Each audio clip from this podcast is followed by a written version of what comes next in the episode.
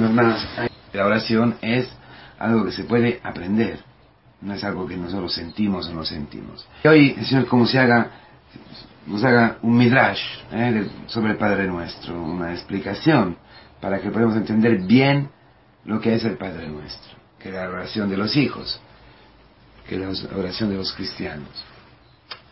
Estaba leyendo como, según la escritura, hijo coincide con amigo, porque por ser amigos de Cristo podemos eh, volver a ser hijos de Dios, ¿no? Por esta intimidad profunda que hay con Cristo, en Él podemos volver a ser hijos, ¿no? De hecho, en el bautismo ocurre eso, ¿no? En el bautismo nosotros eh, entramos en la muerte con Cristo, resucitamos con Cristo, nos revestimos de Cristo, y recibimos el Espíritu Santo, ¿no? El Espíritu de que habla hoy el Señor.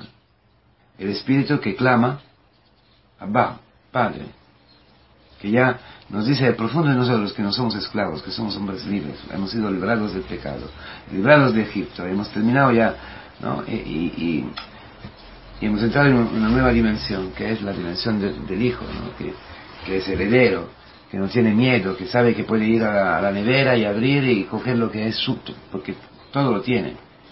Y es interesante porque habla de un pan hoy, que es el pan del Padre Nuestro, el pan sustancial, el pan fundamental para vivir, que es exactamente eh, la coronación, la el último, ¿no? De los tres sacramentos de la iniciación cristiana. Después del bautismo, de recibir el Espíritu Santo, el pan, la vida, el pan que baja del cielo, Jesucristo mismo. Pues esta intimidad con Cristo, que, es, que en la escritura aparece como amistad, ¿eh? es fantástico. Sería que escrutar, ponerse allí un día, dos días, tres días, con la palabra amistad, porque es, fantástico todo lo que dice la escritura sobre un amigo, en el libro de la sabiduría, en los proverbios, tal cual es un amigo, tal es esta persona. Siempre me, llama la atención la David y Jonathan. ¿Jonathan? Jonathan. Dice que Jonathan al verle se ligó tanto que a David, que para Jonathan David era otro sí mismo. Esta es la amistad, que al final se ve que es mucho más que la amistad que se piensa en el mundo, ¿no? Es una cosa que es, es dar la vida para el otro, ¿no? Y un amigo se ve en el momento de la necesidad, la persecución, dice la escritura, ¿no? Por eso, personas que conoces muchas, tu consejero uno sobre un millón, sobre mí, tu verdadero amigo uno sobre mil. Y es frente lo que aparece hoy en el Evangelio. Son tres amigos, ¿no? Tres. Tú, yo, la noche, que es siempre imagen de la, de la precariedad, de la muerte, ¿no? En la noche no sabemos, ¿no? En la oscuridad no sabemos qué vamos, dónde, vamos a encontrar, ¿no? En una autopista, en una carretera. Como no sabes hoy qué va a ocurrir en, tu vida, en nuestra vida no sabemos. No sabemos en principio que cómo vamos a reaccionar nosotros, porque el corazón del hombre es un aviso, un aviso y, nadie, y nadie lo conoce sino solamente Dios, ¿no? Tú tampoco, yo tampoco me conozco a mí mismo, no sé cómo puedo reaccionar. Eso que cuando, esto, cuando ves un coche, ¿no? Cómo reacciona, ¿no?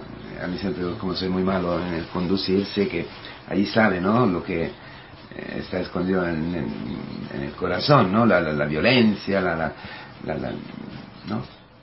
Pero es una parábola un poquito, ¿no? Una, una imagen, ¿no? El coche que se pone así, o esto que, que conduce lento, o lo que, el semáforo, es igual que tu, marido, tu mujer, el hermano, el hijo, la madre, el padre, ¿no? La, persona que se pone ¿no? en tu vida como tú nos esperas, como tú ni has podido imaginar, ¿no? Entonces es allí que se ve lo que de verdad tienes en tu corazón. Bueno, tú puedes manejar todo, ¿no? Cuando yo puedo manejar la relación, cuando yo puedo sé lo que... No, cuando de repente llega una enfermedad, cuando de repente el otro te insulta, cuando de repente ocurre algo que tú se escapa de las manos, que es exactamente la situación de hoy. Y, y, los hermanos, los amigos, porque son amigos, las situaciones y las personas molestas, las personas que se ponen así, son amigos, dice aquí el Evangelio. Que llegan a medianoche, que, que, por favor, porque no has venido antes? Hubiera podido preparar, ¿no? Entonces me, dejas allí, y como por un hebreo, la palabra hebreo quiere decir peregrino, ¿no? Itinerante, ¿no? Extranjero. Extranjero, porque para un hebreo que sabe qué quiere decir ser extranjero, es fundamental la, la, la, hospitalidad. La hospitalidad es, fundamental, es un pecado gravísimo. Entonces, pero este es, es enemigo porque, porque nos revela nuestro corazón. Es enemigo porque te, te, viene a robar, te viene... Pero es enemigo porque te quiere de verdad, porque te hace ver, a través de él, es Dios mismo que te hace ver que no tienes el pan. Que yo no tengo pan para dar, el pan sustancial, ¿no? La vida. Yo no tengo, no tengo cuando, cuando me roban el tiempo, me enfado, ¿no? Cuando quieren que haga una cosa que yo, yo estoy haciendo una cosa. Y me piden de hacer otra cosa. Me, me hago mi proyecto de día, no, está. Toda la precariedad es fundamental, es nuestra amiga. Sin precariedad yo no puedo conocer a mí mismo, porque me instalo, me, me defiendo, tengo ahí una, armadura y nunca me convierto. Sin embargo, el otro me molesta, el otro veo que no lo soporto, veo que no puedo pasar a, él, veo que no tengo para amarle, no tengo para darle de comer, que viene hambriento, ¿no? Viene, no, puedo hospedarle, quiero hospedarle porque es amigo, ¿no? Porque, pero no puedo. Hay una sola posibilidad, ir al otro amigo, al tercer amigo, y como el amigo no te decepciona nunca, y hay un solo amigo que nunca te decepciona, que es, es Dios, ¿no? Y lo conocemos en la iglesia a través de Jesucristo me llamaba muchísimo la atención porque yo pensaba que esta palabra, esta parábola, habla exactamente del camino y de la comunidad. ¿Cómo puede la gente vivir esto si no tiene una comunidad? Donde eso se experimenta, donde el hermano viene y te, estorba, te joroba, y, quizás durante un mes, un año, dos años no lo soportas, porque hace las mismas cosas, porque es la misma resonancia, porque no sé qué, no es, es avaro a tus ojos porque es una persona que te molesta, el responsable no lo soportas, no soportas el cantor, no soportas el hostia, no soportas a ti mismo, no soportas, no, no, los hermanos. Entonces te das cuenta en el camino que no tienes pan, que no tienes el pan para... Pero el camino justo en la noche, en las liturgias, son el momento en que yo puedo ir en Cristo, con Él, al Padre, que tengo, y experimentar que el Padre, me da el pan, me da su Hijo mismo todos los días, toda la semana, todos los sábados. A, mí, que no tengo pan, me da el pan, me da su Hijo Jesucristo, gratuitamente. Y así a poco a poco, con este pan que recibo, puedo darlo a este amigo.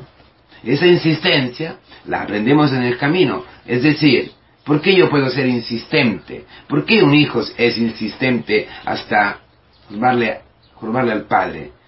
¿Por qué tan caprichoso? Porque sabe que al final el padre cede, ¿no? El padre al final, no sé qué quiere, agua, toma, y quiere chocolate, ¿no? Se ponen allí, a las piernas, y, lloran, lloran, porque no dudan que, al final haciendo así lo, da. Y son, terribles los niños, porque saben perfectamente que los padres son débiles.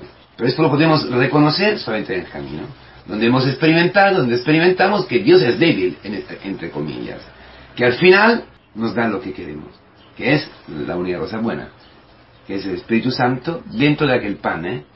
porque en la consagración baja el Espíritu Santo ¿no? y transforma aquel pan en el cuerpo de Cristo. Así el Espíritu Santo transforma tu vida y mi vida en pan para los demás. Y es lo que experimentamos. Nos abrimos a la vida, perdonamos a aquel hermano, volvemos en la comunión, entramos en la enfermedad, entramos en el paro, entramos, ¿no? nos deja la novia ya morimos 10 días, pero después ya podemos resucitar y decir, bueno, pero si, se ha ido era mejor. Vivir en la castidad, respetar a los demás, etcétera, ¿no? Esto, esto es, porque al final de todo siempre volvemos a lo mismo, ¿no? Aquí se habla del Padre, ¿no? El Padre nuestro. Nosotros somos hijos que hemos decidido de no ser hijos. Y por eso no tenemos el pan. Pero si no experimentamos como el hijo pródigo de no tener pan para comer nosotros y mucho menos para dárselo, nunca rezaremos, sinceramente. Podemos rezar muchísimo y solamente para cumplir una ley. es peligro, ¿no? El peligro del seminario, el peligro de la vida religiosa, ¿no? De rezar, rezar porque tengo que rezar. Y me, me encuentro bien, porque he rezado, he puesto, he encajado, pero cada vez que yo rezo, rezo porque si no me, me agoto, si no muero, porque es esto. Durante el día, aunque en aquella terza, o nona, o vísperas, en aquel momento mismo quizás no estoy muriéndome, porque, porque, pero es que yo no sé lo que va a pasar después de cinco minutos.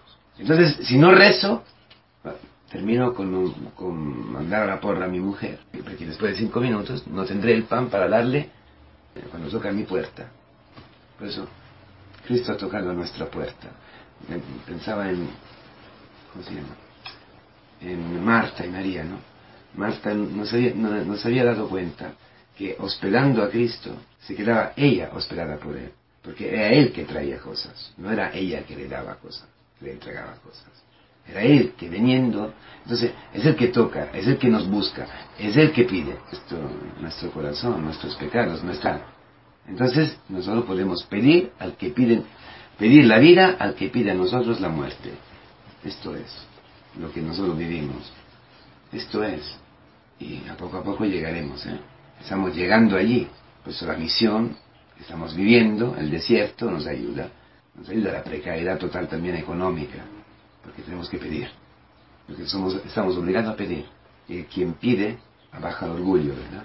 Quien no es autosuficiente, quien no se puede autodeterminar, quien no puede decidir su vida, y tiene que pedir, y tiene que buscar, y tiene que implorar y tocar, quiere decir que se está humillando. A poco a poco se está humillando. Y como nosotros no somos capaces, la historia lo hace por nosotros. Y del camino estamos en el cuerpo de Cristo, no podemos vivir. Aunque, ¿no? Con ganas de escapar, a veces sin hacerlo, pero siempre el cuerpo de Cristo, los mismos hermanos, nos ayudan a vivir este éxodo. Para llegar dentro de esta noche, experimentar que Dios es nuestro Padre y que nunca nos decepciona.